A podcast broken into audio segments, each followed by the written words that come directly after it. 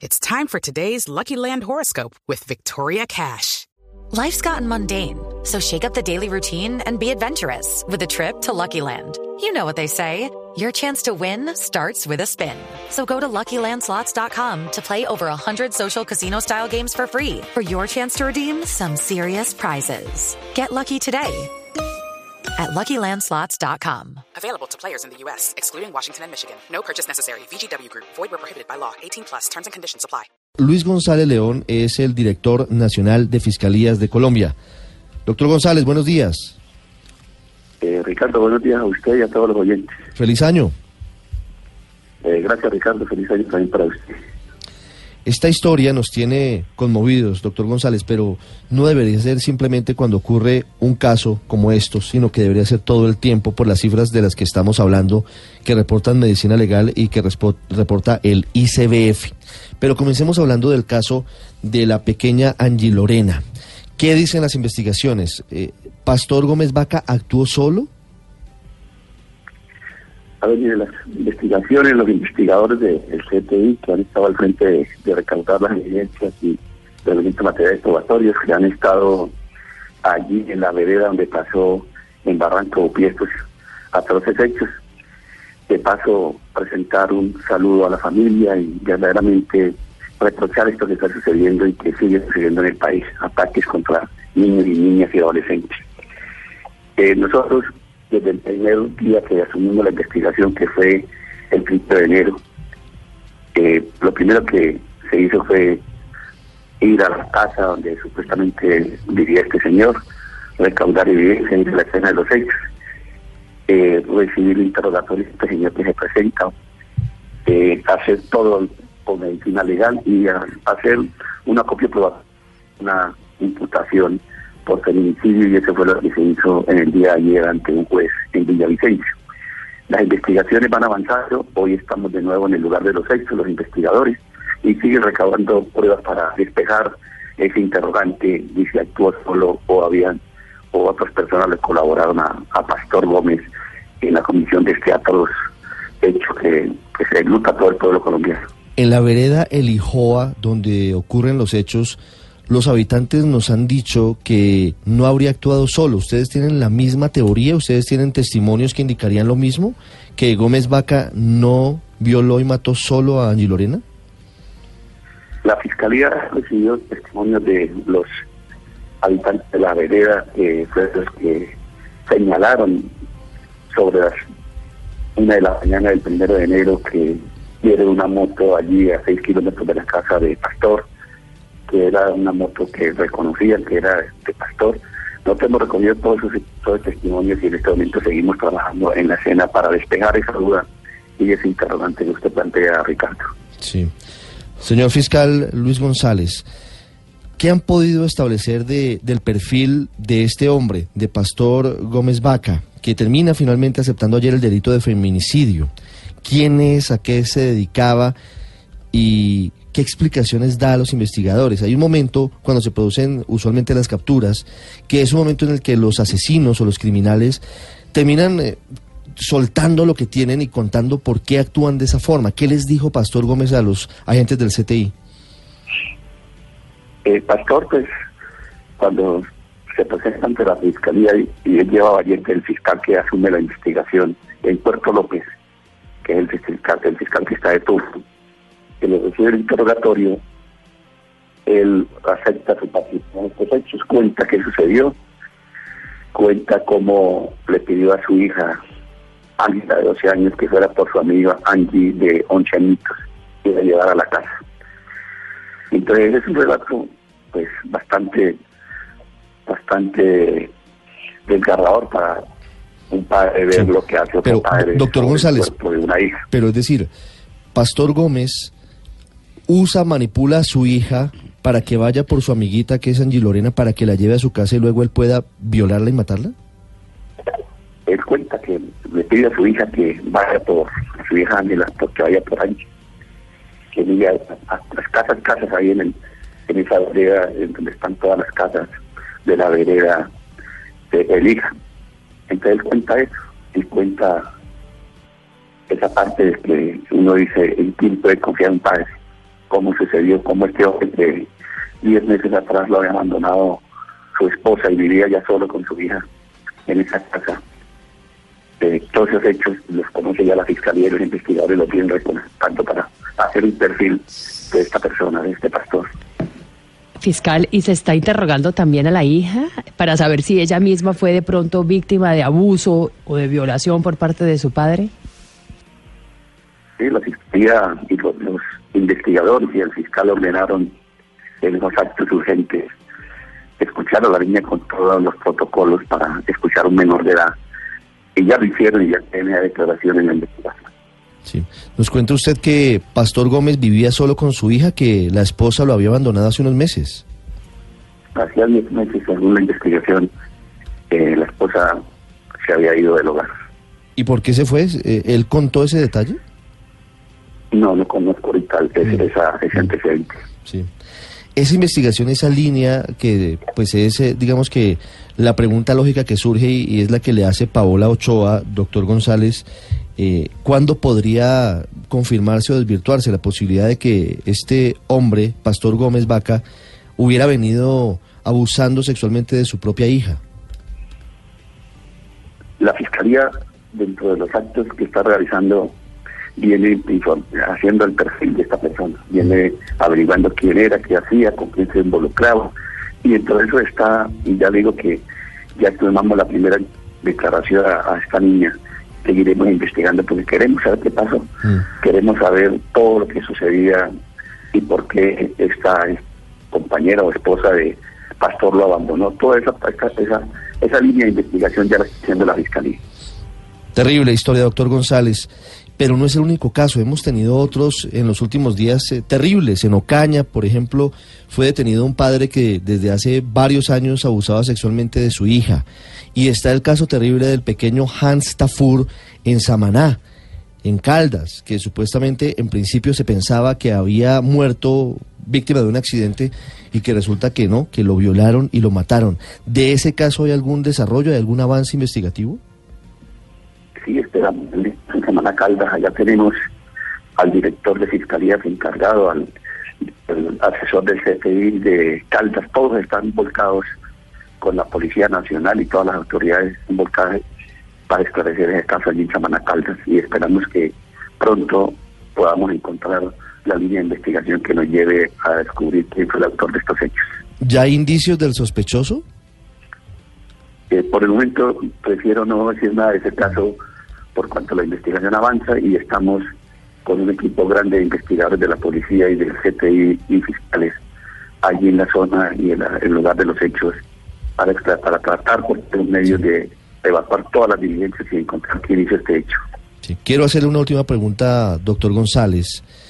Teniendo en cuenta este panorama que es terrible, que no debería quedar solamente en números, 64 o 74 y pueden ser muchos más niños abusados sexualmente cada día en Colombia. Usted que lleva tanto tiempo trabajando en perfiles de criminales y conociendo estos casos terribles, escabrosos, ¿apoyaría o estaría de acuerdo con que hubiese cadena perpetua para los violadores de niños? Pues todo, lo, todo lo que se haga para erradicar del seno de la familia este sufrimiento de que alguien agreda a un menor de edad, alguien agreda sexualmente, bienvenido en la legislación y en, en el actuar del pueblo colombiano. Es Luis González León, director nacional de Fiscalías, hablando sobre estos muy dolorosos episodios de violencia contra los niños, finalizando 2018 y comenzando este 2019. Doctor González, muchas gracias. Bueno, buen día, Ricardo, que esté bien. 6.57 minutos. La gobernadora del Meta es Marcela Amaya. Estuvo en Barranca de Upía en la marcha de camisetas y globos blancos por eh, el homenaje a la pequeña Angie Lorena Nieto. Gobernadora, buenos días. Muy buenos días, Ricardo. Gobernadora, usted estuvo en Barranca de Upía, estuvo con la gente, estuvo en el sepelio de la pequeña Angie Lorena y planteó desde allí una petición al gobierno nacional, que esta vez sí salga adelante el proyecto que pretende dar cadena perpetua a los violadores de niños. ¿Ese mismo clamor lo sintió entre la gente del pueblo? Sí, es un clamor que sentimos en Barranca de Upría, pero que también tengo que comentarle Ricardo, que pues no fue un buen inicio de año con esta noticia tan lamentable con Ángel Lorena, pero también en el 18, en el municipio de Mapiripán, también en el departamento de Meta, el 24 de noviembre, también tuvimos que asistir allí al entierro de la niña Erika González de 6 años, donde también un joven de 17 años fue la violó y luego mató a esta niña. Sí, re- recuerdo el caso. Son dos, señor. Recuerdo el caso, claro.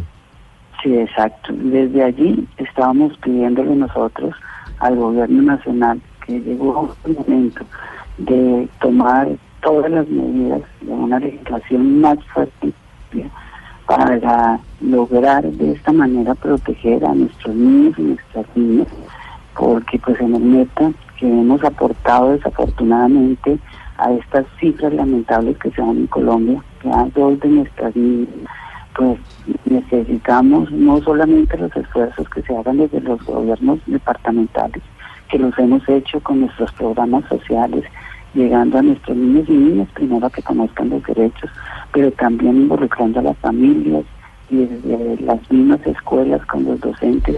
Hemos hecho un trabajo en este propósito, pero vemos que todo esto está quedando corto y por eso seguimos insistiendo y escuchando además a la gente de nuestro departamento y solicitando al presidente de la República, a la señora vicepresidenta que lideren y empecemos a trabajar con el Congreso de la República para tener una legislación más fuerte y que la cadena perpetua se dé en Colombia para estos casos tan lamentables. De manera dolorosa en Colombia cambia el nombre de la víctima y se empieza una iniciativa en algún sentido particular. Hace unos años era Julián Andrea Zamboní, hace muchos otros era el pequeño Luis Santiago Lozano en Cajicá, en Cundinamarca. Usted lo dice, la vicepresidenta Marta Lucía Ramírez ha dicho que con el presidente Duque se comprometieron a luchar por la prisión perpetua y lo van a hacer. ¿Esa puede ser la solución? ¿Esa puede ser la, varita mágica para estos casos terribles, gobernadora? ¿No falta también un componente muy grande de acompañamiento a las familias, de reestructuración del núcleo familiar, de más eh, prevención y cuidado de los pequeños?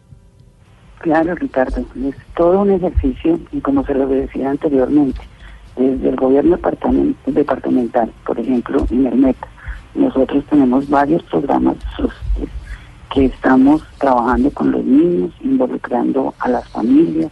Nuestro programa se llama Programa Hijos y ha dado, o sea, ese acompañamiento, que los niños conozcan sus derechos, también lógicamente sus deberes, pero también trabajamos con las familias, estamos trabajando también desde nuestras escuelas con los docentes, pero no solamente podemos hacer este acompañamiento, sino que necesitamos que eh, los adultos entendamos que si cometemos un hecho de estos, pues vamos a recibir realmente condenas fuertes, que vamos a tener eh, ese castigo fuerte, que la legislación va a ser fuerte en Colombia y que de esta forma también eh, nos ayude a, tener temor y a, que esta gente no siga agrediendo a nuestros niños o a nuestras niñas. Porque es que yo quiero comentarles a ustedes, mire, fue en la vereda Hijo, sí, del municipio de Barranca de Upí.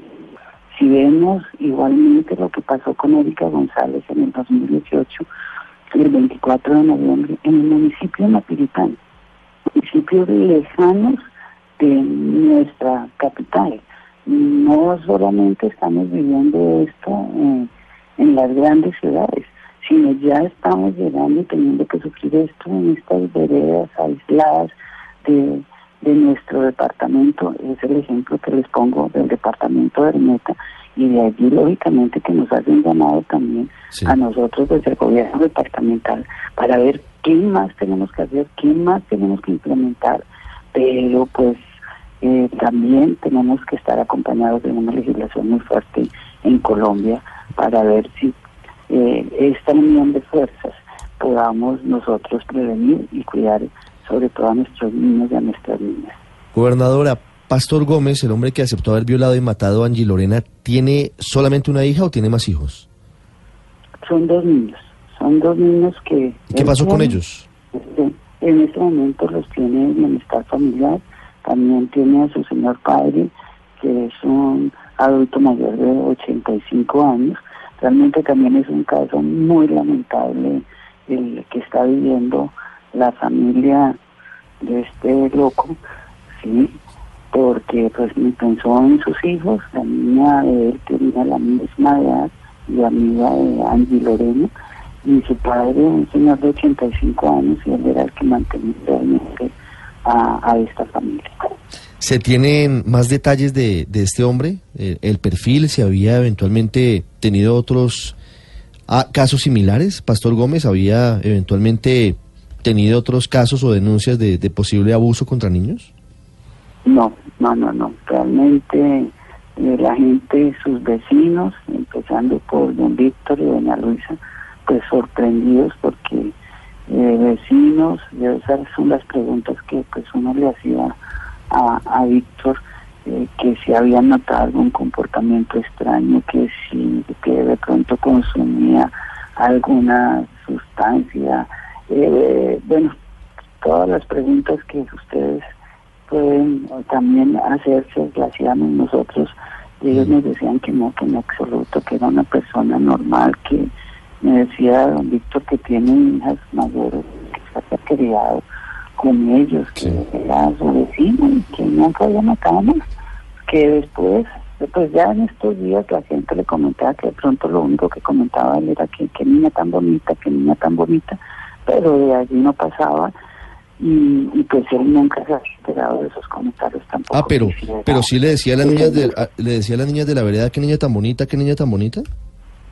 se refería, sí me contaba don Víctor, de Andy Lorena. Ah, de Angie Lorena. que después los vecinos, sí, que después los vecinos que se empezaban a hablar, decían que él hablaba de la niña, esos términos como que cada vez que la veía, pero pues nadie, nadie vio nada normal ni, ni lo vieron así, por eso no se lo comentaban, fue lo que me comentó a mí don Sí. Víctor ayer. Sí, Pero no, no hay que generalizar, pero sí hay que prestar atención a esos signos. No es normal que un señor de 34 años, cada vez que vea a una niña de 11 años, le diga qué niña tan bonita, qué niña tan bonita, qué niña tan bonita. Si se hubiese caso- hecho caso de pronto a, a eso y se hubiese visto de otra manera, la historia hubiera sido quizás distinta. Gobernadora, gracias y, de nuevo nuestras condolencias a la gente del Meta. A ustedes muchísimas gracias y pues pedirles también que nos ayuden desde esa responsabilidad social que tienen los medios hacer todos una campaña para proteger a nuestros niños y niñas. Muchas gracias.